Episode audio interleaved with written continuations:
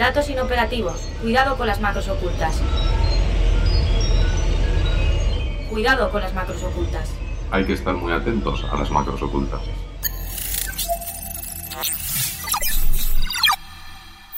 Cuidado con las macros ocultas, un podcast de 480. Nos encontramos en Europa. Estamos en plena Segunda Guerra Mundial. Las fuerzas aéreas estadounidenses buscan cómo reducir el número de aviones derribados y las bajas de pilotos. Parece que blindar los aviones puede ser una solución para aumentar la resistencia, pero eso hace que sean más pesados, que se compliquen las maniobras y que consuman más combustible. Así que los oficiales del ejército deciden revisar, tras cada misión, cuántos aviones de combate caen y cuántos regresan. De los que consiguen volver, se mira cuántos impactos de bala tienen y dónde. Llegan a la conclusión que la mayoría de los agujeros de bala se localizan en el fuselaje.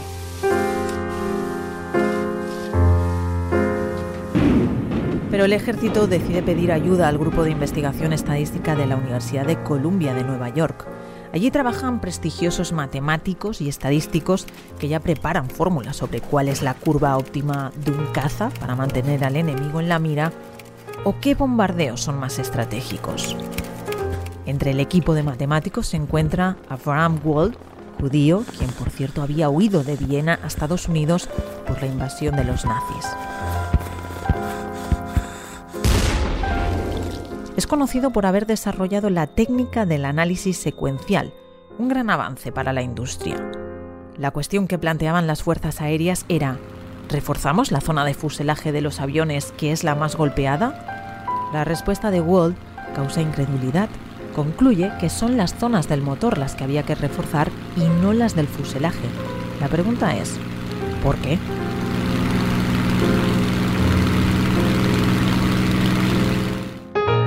El matemático se da cuenta que los oficiales no estaban mirando ni los aviones caídos ni sabían cuántos disparos habían recibido ni dónde. Únicamente estaban evaluando los agujeros de bala de los que conseguían volver tras el combate. Walt utilizó su experiencia en estadística para estimar la vulnerabilidad de las aeronaves.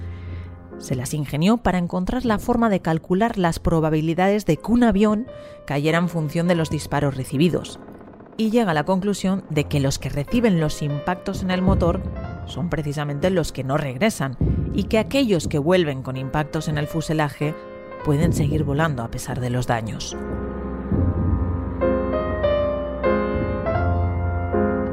El trabajo de Walt no se publicó hasta muchos años después, pero el ejército estadounidense utilizó sus conclusiones durante la Segunda Guerra Mundial y en conflictos posteriores como Vietnam o Corea. Es uno de los ejemplos más claros del sesgo de supervivencia, de cómo una generalización a partir de unas observaciones sesgadas, recordemos que no podían observar los aviones caídos, puede distorsionar la percepción de la realidad. Ha sido aplicado en muchas áreas, entre ellas a la experiencia de usuario, que conocemos por sus siglas en inglés, UX. Refleja que los usuarios que se quejan y tienen una mala experiencia con un servicio digital, por ejemplo, son los supervivientes, Haciendo un símil, serían los aviones que vuelven del combate. Y la experiencia de usuario debe tener en cuenta no solo a los que se quejan, sino a los que, como pasaba con los aviones caídos, dejan de utilizar el servicio o la solución porque no les gusta cómo funciona o porque no cumple las expectativas. Y es por eso que en la experiencia de usuario hay que buscar los agujeros que no se ven, porque lo que no se ve importa. Soy Bárbara Villuendas, bienvenida y bienvenido a nuestro control macro. Cuidado con las macros ocultas. Un podcast de 480. Pues presentamos a nuestro invitado de hoy, a nuestro control macro. Saludamos a Álvaro Millán. ¿Qué tal? Bienvenido. Hola, muchas gracias, Bárbara. Muchas gracias por, invitarme. Eh, Álvaro, vamos a presentarte. Eh, eres diseñador estratégico y de producto en IKEA, con una experiencia de más de 10 años como diseñador en empresas como Twenty o Telefónica. Has trabajado en proyectos para empresas como BBVA, Leroy Merlin, Carrefour, Bankinter, Bankia, Red Bull, Iberia, Mau. un sinfín de, de, este listado que estoy diciendo y además eres profesor en varios centros y escuelas de diseño eh, aquí en España, como puede ser la nave nodriza de, de Madrid. Eh, arrancábamos este episodio con esta historia, con este ejemplo del sesgo de supervivencia. En diseño y en la experiencia de usuario hay que buscar siempre todos los impactos de bala. Eh, pues sí, o sea, en, diseño decimos, la, la, respuesta rápida sería que sí. Eh, en diseño decimos mucho, sobre todo cuando estamos hablando con, con usuarios y usuarias, eh, que es casi más importante lo que, lo que no te dicen que lo que te dicen, porque, bueno, hay que estar muy atento a, pues, todas esas comunicaciones no verbales, Em, hay que estar muy atento a observar cuál es el, bueno, pues los patrones de, uso que tienen de, los distintos productos y servicios digitales y por qué no están eh, quizá usando como nosotros, em, como nosotros habíamos eh, previsto cuando, cuando los diseñamos o cuando los, desarrollamos los productos, por qué no se están eh, usando de esa manera, qué, bueno, qué complicaciones están encontrando y, y bueno, por qué están siguiendo unos caminos y no otros. Así que mm, sí, constantemente eh, estamos aplicando ese, ese sesgo nosotros, eh, los diseñadores. Mm, y una de las cosas que hacemos más en el mundo digital, o puede ser una de las cosas, entre las cosas que más hacemos, es comprar y de hecho también utilizamos eh, medios digitales para comprar en una tienda física. Y lo hemos hablado en este podcast precisamente de ese concepto que se conoce como digital, que es extender todo el, canal de la compra digital en un espacio espacio físico. E, este sesgo de supervivencia que comentábamos, a la experiencia de usuario ante un producto digital, una compra online, ¿cómo lo trasladaríamos? Bueno, en ese caso, bueno, yo estoy, de hecho, yo trabajo ahora mismo en un equipo de IKEA que está precisamente encargado de, encontrar soluciones digitales para los entornos físicos.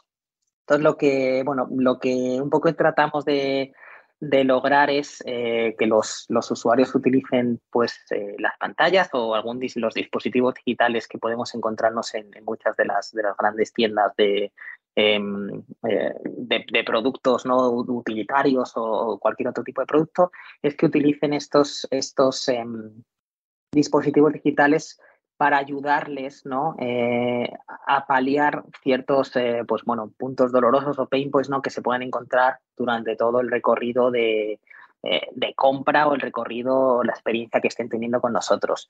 no es tanto intentar pues, empujarles a que usen estos dispositivos porque sí, sino que tenga que haber pues, una, un razonamiento detrás, una explicación detrás y que les ayude o les apoye a esa experiencia global de compra y consiga em, pues bueno, ofrecerles soluciones que de otra manera o, ofrecerles una experiencia em, que enriquezca la, simple experiencia que podrían tener únicamente en el entorno físico.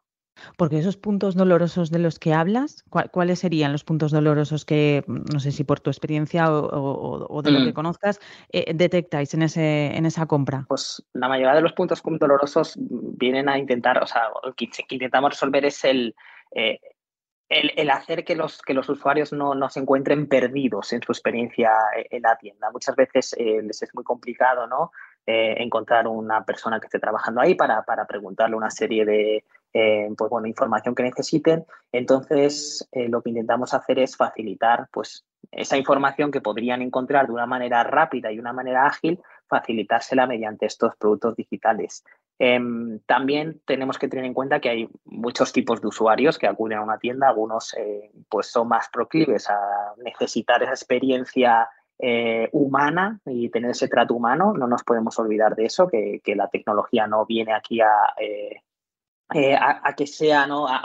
abrazada por todos, pero sí que hay muchas personas pues, pues que pues por su naturaleza o por su manera de comprar en, las tiendas necesitan o quieren esa inmediatez y esta bueno, autonomía para resolver ciertos, eh, ciertas dudas o ciertos problemas que pueden tener o comprar de una manera más autónoma y más ágil.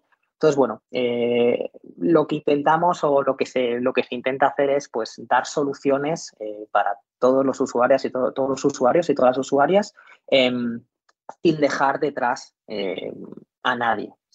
dar ofrecer mucha variedad ¿no? de alternativas y muchas mucha variedad de experiencia para que cada cual eh, abrace o adopte la que, la que más le convenga. En el diseño de soluciones muchas veces se, se pone en una balanza al usuario y el, y el, negocio y hay cierto debate entre quién debe estar en el centro. Según, seguramente según el departamento con el que hables, a veces eh, la balanza se puede decantar para un lado o para otro. Pero ¿cuántas veces eh, nos centramos en el negocio y nos olvidamos de, del usuario?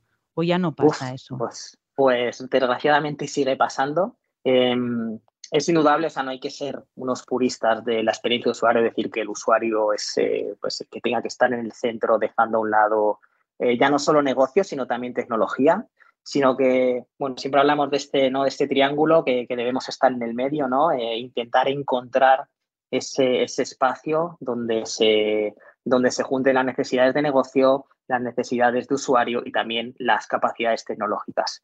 Entonces, eh, encontrar ese equilibrio muchas veces es, nos es muy complicado. Nosotros como, como diseñadores y diseñadoras lo que eh, somos un poco, hacemos un poco de abogado del diablo, estamos ahí intentando ¿no? navegar entre dos aguas, intentando traer siempre eh, pues la, las necesidades del usuario e intentando comunicar esto ¿no? a, pues, a los equipos de negocio, eh, donde, bueno, donde, se, donde, desgraciadamente ya hoy se deciden to casi todas las soluciones ¿no? que se implementan, pero cada vez más se tiene en cuenta que si no satisfaces esas necesidades de usuario, eh, al final a largo plazo pues, eh, es contraproducente para el negocio como tal. Pero sí, ahí está ese equilibrio, ese equilibrio a, a veces difícil de encontrar. En, en, esto que estamos comentando ahora, eh, me viene a la cabeza que leí hace poco en un artículo en Business eh, Insider sobre Amazon, Google o Meta, que habían empeorado, decía el artículo, sus productos a costa de, de mayores ingresos publicitarios. Por ejemplo, eh, especificaba los resultados de las búsquedas de Google, que según el artículo habían empeorado, o que la navegación en Amazon para encontrar un producto de calidad era un poco eh, farragoso o dificultoso eh, respecto anterior porque estaba lleno de, productos patrocinados o de, o de publicidad, ¿no? Como, como, a veces, pues en ese equilibrio es difícil, ¿no? De el, entre el negocio y el usuario. Absolutamente, sí. De hecho, hay, hay por ahí algunas, eh, pues, eh, algunos features web bastante divertidos que dicen, ¿no? Cómo, cómo es el, el, navegar por Internet ahora mismo con respecto a cómo era antes y es, es muy complicado. Eh, nos lo vemos, lo vemos a diario, ¿no? Navegando con nuestros dispositivos móviles, como al final las, las pantallas, ¿no? La interfaz se ve reducida a un espacio mínimo porque pues eh, que si eh, aceptar cookies, que si eh, un pop-up, que si un anuncio, pues es muy pues es muy farragoso ¿no? el, ahora mismo la navegación de estos dispositivos. Yo creo en ese caso que has mencionado hay tres empresas, ¿no? que son tres empresas pues top ¿no? y que, que, todo el mundo pues utilizamos casi, bueno, yo diría diariamente eh, que efectivamente pues lo que ellos han estado logrando todos estos años es convertirse pues en, un producto digital mmm, sin competencia por así decirlo y ahora se permiten no pues el eh, pues el meter eh, cosas que vengan de negocio en, en contraste ¿no? con la experiencia con ofrecer una experiencia óptima para los usuarios pero que bueno, pues, eh, pues ahí fuera vienen nuevos, nuevos productos y nuevos servicios y obviamente los usuarios y las usuarias tampoco somos eh, tontos y entonces eh, pues en algún momento esto puede, la balanza se puede eh, volver hacia los nuevos players que entran en, en juego. En, en, todo esto que estamos hablando de la experiencia de usuario, eh, sobre todo en un proceso de compra, por ejemplo, online, y, y decíamos ¿no? que cada vez o desde hace ya un tiempo que es un hábito que hemos incorporado en nuestro día a día. Eh, compramos online eh, en España, por ejemplo, nos dicen los datos una media de dos, tres veces al mes. Eh, según el estudio de IAB, y un poco menos, eso sí, que durante la pandemia, que hubo como una inclusión. Sí. Pero ¿hasta qué, qué, punto influye, según crees, en el, en diseño de la interfaz, por ejemplo, gráfica o de la experiencia de usuario en las ventas? ¿Hasta qué punto está probado o vosotros que os dedicáis a ello, veis que realmente puede traducirse en, mayores eh, compras? ¿no?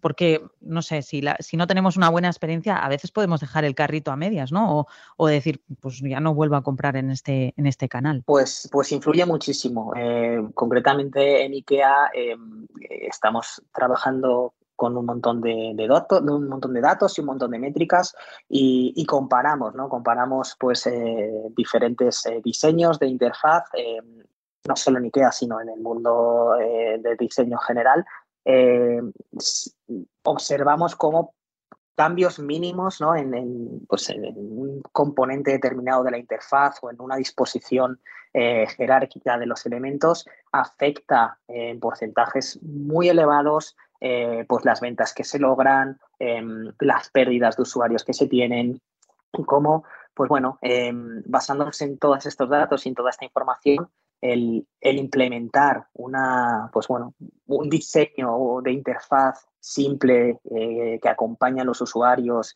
que le ofrezca pues, eh, lo que necesitan en, cada momento, em, pues influye en pues el porcentaje de ventas, influye muchísimo en, que, no solamente se produzca esa venta en ese momento, sino que em, pues exista o se produzca esa fidelidad a largo plazo y que, y que los usuarios y las usuarias nos, elijan en su próxima, eh, en su próxima compra pero llega hasta el punto de, eh, y hay una historia que no sé si realmente eh, existe, hay libros que mencionan los 300 millones de dólares de, un botón que cambió, creo que fue Amazon, una plataforma de, la plataforma de e-commerce que acabamos de mencionar hace un momento, ¿no? Y que permitió aumentar el número de clientes de forma espectacular. ¿Llega a ese punto de cambiar un botón de un sitio que llegan a, a convertirse o, aumentar las ventas? Llega a ese punto, sí, sí, llega a ese punto. Bueno, esa historia es muy conocida y es, eh, hasta donde yo sé, es real. Eh, hay departamentos enteros de diseño únicamente centrados en una pantalla específica, una pantalla de checkout específica, porque, bueno, porque al final se están manejando muchos, eh, mucho, mucho del negocio se está manejando en estas, em, en este punto, ¿no? De, de, la compra del, del usuario y, sí, ya te digo que, bueno, em, eh, se hacen muchos, muchos test variando mínimamente determinados elementos de, la interfaz y, el porcentaje de cambio es eh, pues muy grande, muy grande y, sorprendente. Así que, y muchas veces em, contrastando también hipótesis que nosotros tenemos como diseñadores, muchas veces pensamos que un determinado cambio va, va a ir a mejor eh, o va a producir un aumento de las ventas cuando y realmente una vez lo testamos y una vez se, implementa, eh, nos damos cuenta de que no, tenemos que bueno, pues, eh, dar marcha atrás o hacer otro cambio determinado, o sea que absolutamente, o sea, el más mínimo detalle afecta pues tanto en la experiencia como en, como la venta de, un producto. Y claro, estamos hablando de empresas grandes y que, por ejemplo, ahora donde trabajas también es una empresa grande, pero ¿qué pasa con el tejido empresarial, la mayoría son pymes, eh, eh, ¿lo tienen suficientemente en cuenta en sus negocios o hay suficiente madurez eh, respecto al diseño del producto digital o, aún cuesta que las empresas apuesten por esa experiencia de usuario? Yo creo que cada vez más. yo he visto una evolución bastante positiva en ese sentido. hace unos años, pues los diseñadores de experiencia de usuario nos consideraban un poco meros embellecedores ¿no? de, la interfaz eh, que, no, no éramos tan necesarios, ¿no? que podíamos ser eh, sustituidos incluso, ¿no? que un desarrollador podía eh, lanzar un producto, un servicio digital sin necesidad de que los diseñadores y el diseñador de experiencia de usuario metiésemos mano ahí. Y cada vez esa, pues, está habiendo un cambio de paradigma absoluto. las empresas han dado cuenta de la importancia que, que tiene el diseño en, pues, en su estrategia, en su negocio. Y, a día de hoy, pues se ven pocas, eh, ya no te digo empresas grandes, pero también startups o pequeños negocios que están empezando, que, no sepan de, y no le pongan eh, peso al, al, diseño, diseño de interfaz, diseño de servicio, diseño de producto, de, todo, tipo de diseño. ¿Y, por qué crees que tienen que ir en, esta concepción que nos dice usted, cambio de, paradigma que hay en las empresas, ¿no? Eh, de lo que están adoptando y, dándole importancia al diseño? ¿Por qué crees que deben ir de la mano desde mm, la misma concepción o en el momento en que se empieza a analizar el producto digital o el servicio digital que se va a prestar, desarrolladores y desarrolladoras y diseñadores diseñadoras? ¿Por qué deben ir eh, esos dos perfiles ¿no? Eh, de la mano desde el principio? Yo añadiría también en la ecuación gente de, también de producto, incluso de, de, analítica y de datos. Em, y, tradicionalmente no estaba esta concepción de que, eh, bueno, eh, primero iban unos, luego iban otros, ¿no? Se trabajaba un poco en cascada, ¿no? Y, a día de hoy, pues em, la, práctica más extendida es que vayan de la mano en ese sentido, que estén siempre involucrados tanto desarrollo, diseño, producto, en todas las decisiones em, iniciales ¿no? del producto o del servicio digital que se vaya a implementar y, yo creo que es muy importante porque, eh, bueno, el, traer las diferentes visiones eh, desde, el, desde el momento inicial ayuda a, eh, bueno, pues a atinar más, ¿no? A, estar más centrado en lo que se quiere, en lo que se quiere construir y lo que se debe construir. Los diseñadores y las diseñadoras traemos la visión em, del cliente, traemos, pues bueno, las necesidades del usuario al producto, la gente de desarrollo trae pues las capacidades tecnológicas, el que se puede, eh, el coste-beneficio de las diferentes soluciones y yo creo que comenzar juntos ¿no? esa, eh, esa, esa conceptualización del producto y del servicio em, y generar juntos esas conversaciones eh, iniciales ayudan a, bueno, a, que nuestros pasos sean más seguros ¿no? en la evolución y en la, todo el proyecto y, en el diseño de todo, al final, de todo el servicio y todo el producto. Hay muchísimas cosas que hemos dejado de hacer a través del ordenador y ya hacemos exclusivamente a través de, del móvil. ¿Cómo se trabaja pensando ahora va a coger el móvil, ahora va a coger tablet, ahora va a coger el ordenador.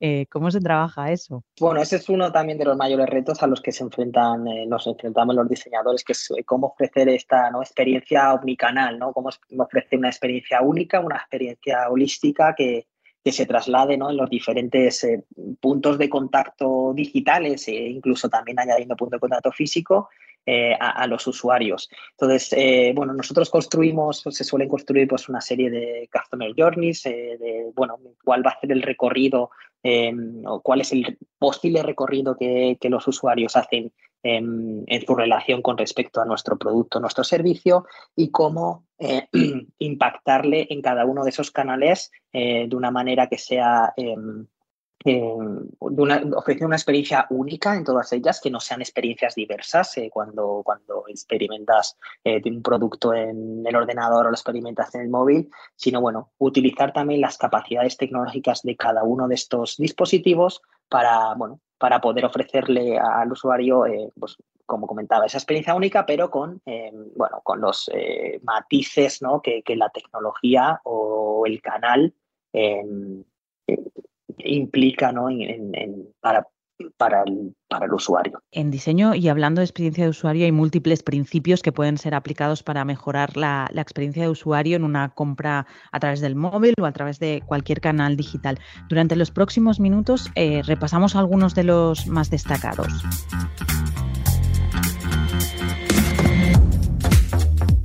Para hacer este repaso, saludamos a nuestro compañero Jorge Andújar, que es diseñador UX UI en 480. ¿Qué tal, Jorge? Bienvenido a nuestro control macro. Hola, Bárbara, ¿qué tal? Muy bien, pues eh, preparando esta sección, eh, este bloque, en el que vamos a conversar contigo, me comentabas múltiples eh, leyes que rigen aspectos para mejorar lo que es la experiencia del usuario digital. ¿Con cuál empezaríamos? ¿Cuál es para ti el más estratégico?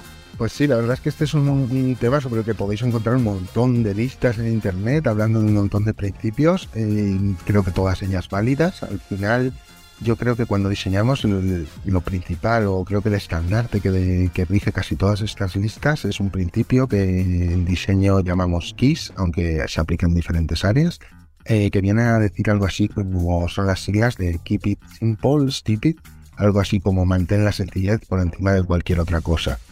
Como dices, aplica a muchísimos sectores y, de hecho ya habíamos eh, o hemos mencionado este, este principio no hace mucho aquí en el podcast en Cuidado con las macros ocultas, aplicándolo al facility management, a la gestión y mantenimiento de, edificios y de infraestructuras e instalaciones. En el caso del diseño, ¿cómo se aplica la sencillez? Al final, el principio KISS es un poco eh, nuestro libro libro de cabecera, ¿no? Quiero decir, nos acompaña durante todo el proceso, desde lo más estético, donde nos planteamos paletas de color sencillas que respondan un poco a, criterios de manera que sea coherente a la hora de verlo. Esto aplicaría a iconografía que fuera sencillo, es decir, al final se trata de que lo visual sea sencillo para que sea eh, fácilmente identificable. Y también lo aplicamos durante, durante el proceso de UX, es decir, cuando estamos diseñando un proceso al que se va a enfrentar el usuario, siempre tratamos de velar porque sea sencillo y ágil. Al final creo que el usuario es el que decide qué cantidad de tiempo va a destinar a nuestra aplicación. Entonces, cuanto nosotros más sencillez apliquemos y a él más fácil le sea conseguir su objetivo, pues probablemente estemos más cerca del éxito o del objetivo que nosotros nos hayamos planteado desde el diseño esto que nos estás comentando, ¿no? La sencillez es el punto de partida y no solo para la experiencia de usuario, sino también para múltiples procesos, para optimizarlos. Eh, aparte de este principio, que es como la base, ¿en qué otros aspectos clave crees que se ha de fijar el diseño? Yo creo que hay, la gran mayoría de principios que son aplicarse refuerzan bastante esta idea, ¿no? Hay un principio del que se habla mucho, que es la ley de Jacob, me parece interesante, y viene a decir que un usuario eh, se siente más cómodo utilizando una herramienta que funciona como otras que ya conoce. Es decir, eh, tiene, nuestros usuarios tienen, o usuario que nosotros estemos trabajando, tienen bagaje detrás, tienen, pues bueno, tiene una serie de aprendizaje que he ido realizando con otras herramientas. Si nosotros conseguimos ese aprendizaje, eh, trasladarlo a nuestra herramienta, probablemente cuando se enfrente a nuestra herramienta, ya se sienta familiarizado con ella, de manera que sea mucho más sencillo el tomar decisiones eh, dentro del contexto que le planteemos. Em, esto se hace mucho analizando la competencia. Al final tú tienes un producto que se parece a unos cuantos, es muy habitual eh, estar investigando estos, que, en qué puntos coinciden, porque probablemente los puntos que coincidan sería interesante trasladarlos a nuestro producto, de manera que cuando el usuario entre ya se sentirá familiarizado dentro de un entorno que él ya conoce. Que está demostrado que cuando nosotros entramos dentro de un entorno que nos es familiar, eso nos inspira confianza. De manera que eso también radica a la hora de tomar decisiones en la agilidad, eh, coherencia, etcétera, ¿no? Y no sé, y otro principio que también es, aunque es un poco más obvio, muchas veces lo olvidamos, y es el, la ley de Higgs, que viene a decir que cuantos más elementos le planteemos a un usuario dentro de, una interfaz, eh, más tiempo le va a llevar tomar una decisión. De manera que esto radica, impacta directamente en el principio KISS, ¿no? Mantener algo sencillo hace que las decisiones se tomen más de forma más ágil y además eh, el usuario no tendrá la incertidumbre en ningún momento de, de qué pueda estar ocurriendo. Jorge, y esto que estabas explicando ahora, ¿no? Este último principio que mencionabas de leyes de Higgs, que está muy relacionado con la sencillez, con la simpleza. ¿Nos puedes explicar algún ejemplo práctico para que lo, entendamos cómo se aplica en el diseño? Sí, pues por ejemplo, cuando nos enfrentamos a un formulario, el, un ejemplo muy típico sería Em, mantener opciones preseleccionadas, de manera que un usuario al entrar, si nosotros somos capaces de detectar cuál es la opción que habitualmente se selecciona en un formulario, podemos presentársela como ya preestablecida. Obviamente le dejamos cambiarla, pero es una forma de agilizar, de mantener sencilla la vista y de además em, de demandar menos trabajo por su parte.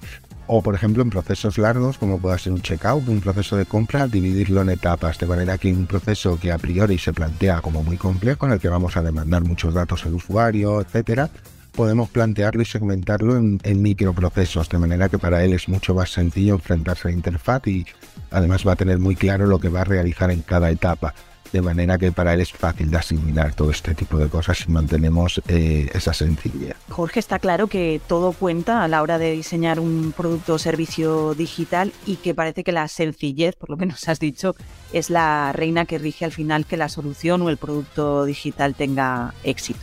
Pues muchísimas gracias por pasarte por nuestro control macro y hacernos un breve resumen de algunas de, las leyes o principios del diseño más estratégicas muchas gracias a vosotros, Bárbara, y al equipo por haber invitado. Para mí un placer un ratito con vosotros. Y, nada, lo que has dicho tú es lo correcto. Cuanto más mantengamos la simpleza dentro de nuestro producto, eh, muchísimo mejor. O al menos tomaremos decisiones mucho más coherentes con, con criterio. Álvaro, volvemos contigo con esta conversación que, tenemos.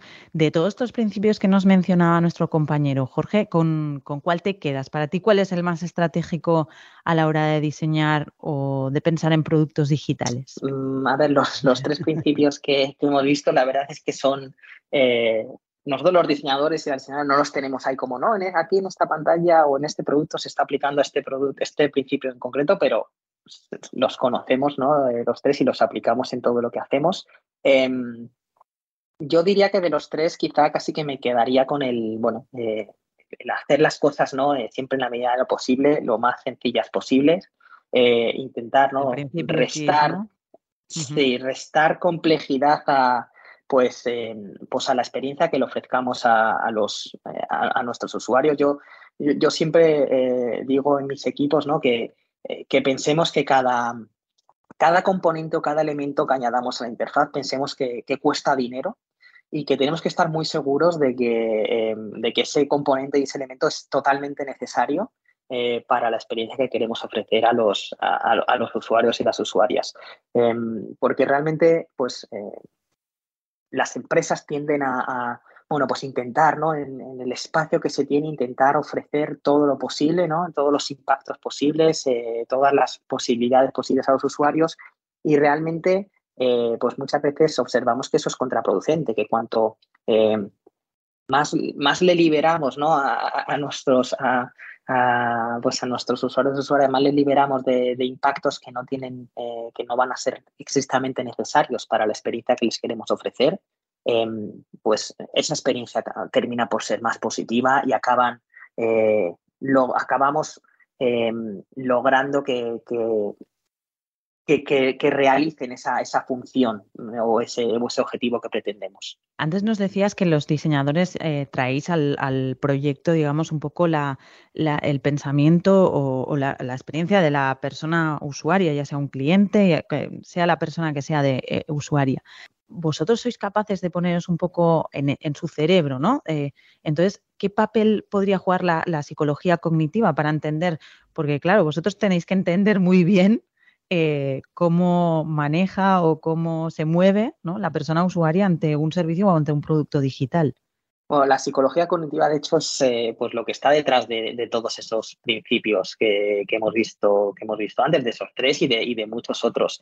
Eh, pues al final no podemos olvidar que eh, nuestros productos y servicios están diseñados y implementados para ser utilizados por personas y que pues esas personas tienen una serie de sesgos, tienen una serie de comportamientos, tienen una serie de patrones que inherentes al, ser humano em, y, debemos ser em, pues expertos o conocedores de todos esos de todos esos comportamientos de todos esos patrones para poder eh, pues eh, está mal visto decirlo pero influenciar en cierta medida o, basarnos en ellos para que la experiencia que les ofrezcamos sea pues eh, lo más em, lo mejor posible y que, bueno, que esos productos y servicios sean utilizados por ellos para su beneficio y obviamente también para, el beneficio de, lo que queramos conseguir en ese momento. En todo esto, también, ¿hasta qué punto es fundamental el, copywriting? ¿no? Porque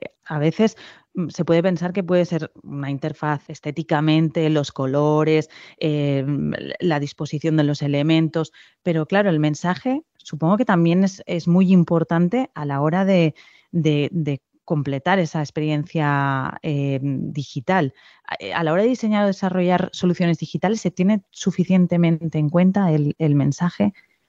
Se tiene muy en cuenta, de hecho, pues una de las eh, de las la labor que tenemos nosotros como diseñadores precisamente, pues es esta labor también de UX Writing, que es saber comunicar lo que queremos comunicar y de la manera que lo queremos hacer para llegar a, pues a, los usuarios y las usuarias de, la mejor manera posible. Em, ya no es solamente eh, pues, eh, pensar en un diseño simple, un diseño atractivo que, que, pueda ser consumido de una manera em, óptima por los usuarios, sino también qué les comunicamos y de qué manera y cómo jerarquizamos ciertos, ciertos elementos textuales dentro de la interfaz para que sean, bueno, em, para, para lograr transmitir el mensaje que queremos. En todo esto del copywriting existen ahora sistemas de inteligencia artificial que son capaces de generar copies, mensajes, eh, textos, eh, lo que sea, para, para infinidad de formatos y soportes. Está claro que la inteligencia artificial ha dado un despegue en los últimos eh, meses. No hay día que no leamos, no leamos una noticia relacionada con inteligencia artificial generativa. Se ha dado un salto eh, brutal en, su popularización y por eso queremos poner un poco la lupa en el impacto que puede tener precisamente eh, en el sector del diseño. Pensábamos que los trabajos físicos iban a desaparecer antes por la tecnología que los trabajos, a lo mejor creativos, ¿no? En este caso, pero si vemos a día de hoy que pueden generar las inteligencias artificiales con un solo prompt, pues da un poquito de miedo ¿no? a los diseñadores decir, ostras, es que yo no soy ilustrador, pero me está generando unas ilustraciones brutales. Soy David Mateo, soy diseñador. En 2017, cuando yo decido hacer mi, mi TFG, eh, me voy a, a Holanda a hacerlo porque es de las pocas escuelas que están empezando a trabajar con inteligencia artificial aplicada a los procesos creativos, ya no solo al diseño, sino también al arte contemporáneo, etc. En ese primer contacto, yo creo que me quedo con que, como diseñador, ¿no? Alguien que no sabe código como tal, eh, me, doy cuenta que no es imposible utilizarla. Y lo segundo que me doy cuenta es la, la, cantidad de posibilidades a nivel de generar contenido que existe, tanto para bien como para mal. A ver, yo creo que el tema del prototipado a día de hoy es donde más estamos utilizando, si podemos decir que lo estamos utilizando, la inteligencia artificial en el diseño si te vas a algo muy concreto como la fotografía, pues ya hay filtros que el propio Photoshop tiene, ¿no? Que utilizan inteligencia artificial para rejuvenecer caras y, reparar fotografías y cosas así, cosas que ya, ya, ya existían sin inteligencia artificial, pero que a día de hoy mejoran por la tecnología. Pero creo que los resultados que nos ofrece a día de hoy, aunque son buenísimos, como pueden ser las imágenes que te da Midjourney a través de un, un prompt súper simple, todavía no tenemos el control total de esas herramientas para poder producir lo que queremos a nivel de interfaces, todos hemos aprendido a utilizar diferentes eh, maneras ¿no? de, exponer la información para que el usuario no tenga que leer un manual de instrucciones, pero esto es la, segunda parte ya. Sería como quítate todo en medio todo lo visual o, todo la posible interrupción visual que tendrías de, de primera vista en la aplicación y simplemente escribir lo que necesitas o di lo que necesitas.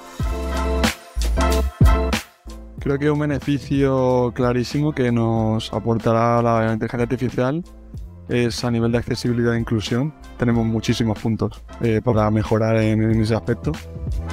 Otra de las cosas que, vamos a ganar, creo que, bueno, primero en, velocidad, porque al final el uso de los datos va a estar más, más adecuado a, a, las necesidades. Y creo que también la navegación de alguna manera puede ser más rápida también, porque vamos a ir al grano.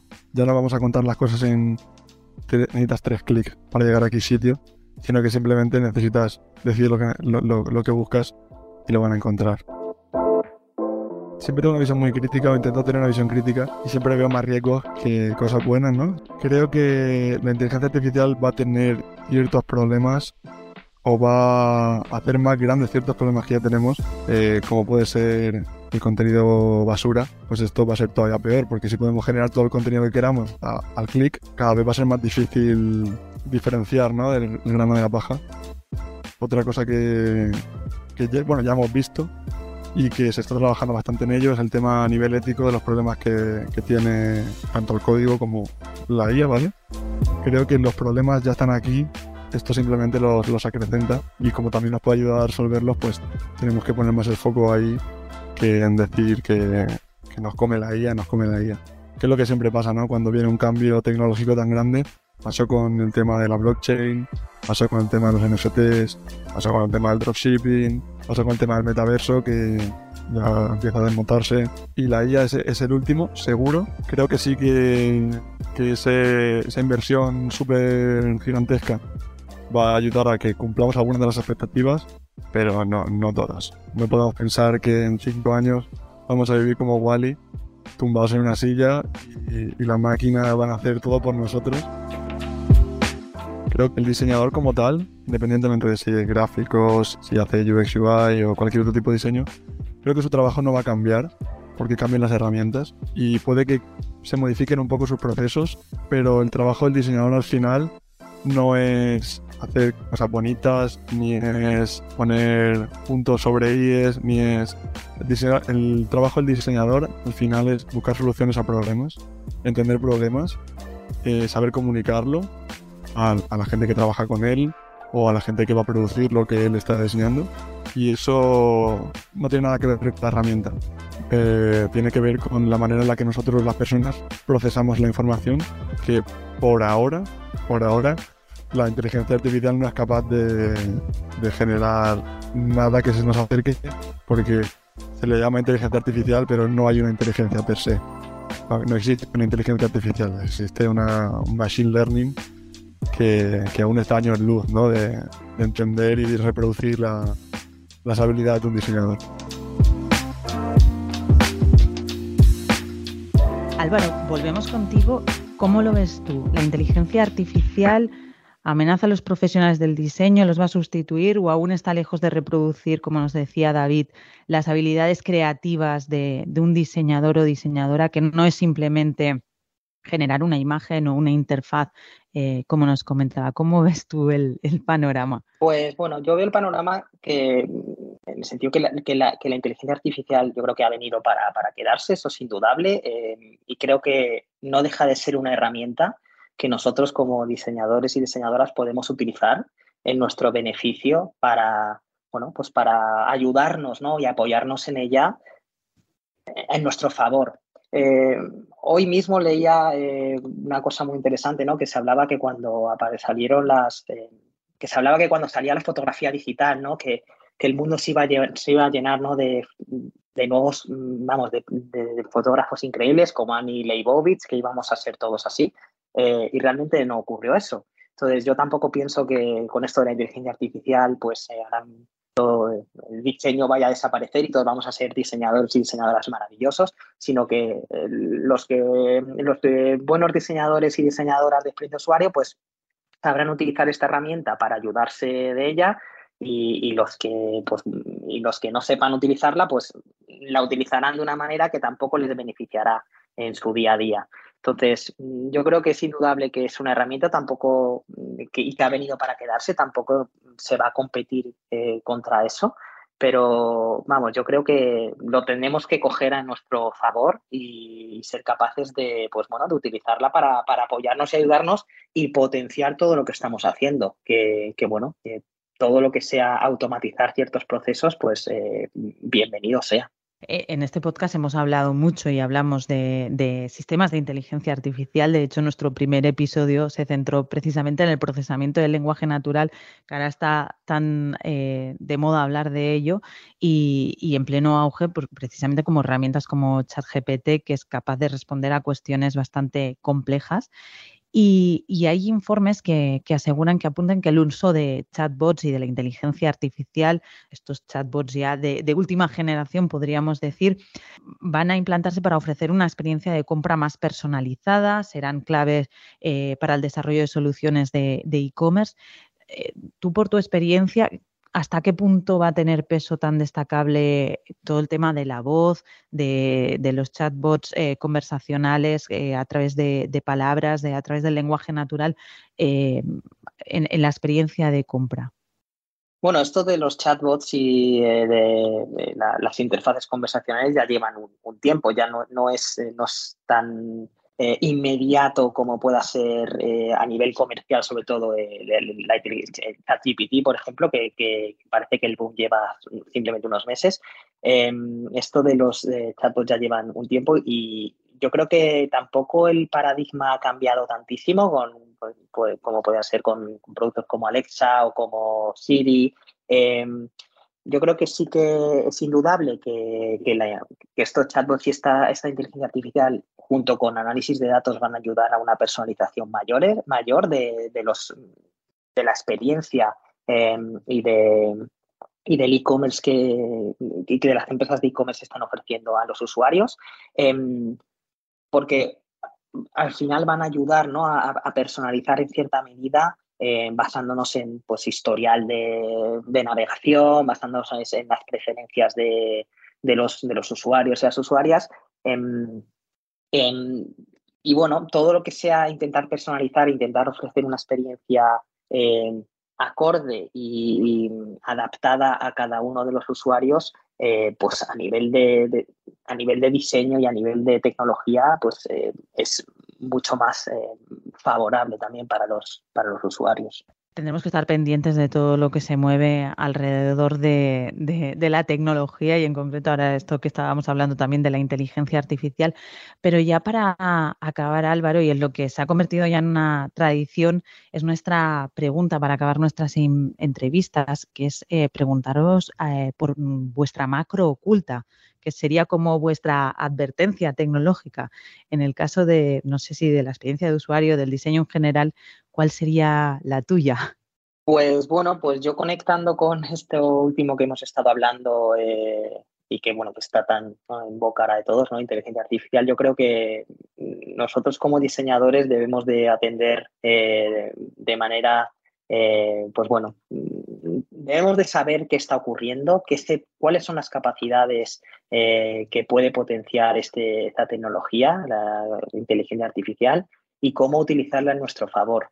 Creo que, bueno, puede marcar diferencias eh, si sabemos utilizarla bien, puede ayudarnos a automatizar procesos y, quitarnos trabajo tedioso y poner que, ayudarnos a poner el foco en otras cosas más estratégicas o más que dependan de, ¿no? de, nuestros conocimientos con, de negocio, de usuario, etcétera. Y, bueno, yo diría que, ahí es donde, donde deberíamos de estar poniendo el foco nosotros como diseñadores ahora mismo. Pues Álvaro, añadimos tu macro oculta al listado de macros ocultas de nuestro control macro de, de este podcast.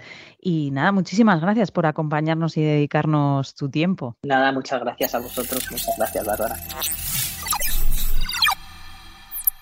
Un buen diseño es mucho más difícil de detectar que uno malo, porque se adapta tan bien a nuestras necesidades que se vuelve invisible. El científico e ingeniero Donald Norman, Don Norman, recoge esta idea en su libro El diseño de los objetos cotidianos, en el que reflexiona sobre el diseño industrial, de interfaces o de experiencias. Una frase que hace referencia de nuevo a la importancia de lo que no se ve, de lo que no vemos, como hemos recordado en la historia con la que hemos arrancado este episodio sobre los impactos de bala en los aviones de la Segunda Guerra Mundial. Ya sabes que puedes encontrar esta y otras referencias del episodio en las notas del podcast en nuestra página web en cuidado con las. Y si te ha gustado el episodio, pues compártelo a través de tus redes o déjanos una valoración o una puntuación en tu plataforma de audio. Las cinco estrellas siempre ayudan a que crezca el podcast. En la próxima entrega del podcast, la última ya de esta segunda temporada, hablaremos de tecnología y sueño ¿Nos quita el sueño la tecnología? Mientras, ya sabes, cuidado con las macros ocultas. Datos inoperativos. Cuidado con las macros ocultas. Cuidado con las macros ocultas. Hay que estar muy atentos a las macros ocultas.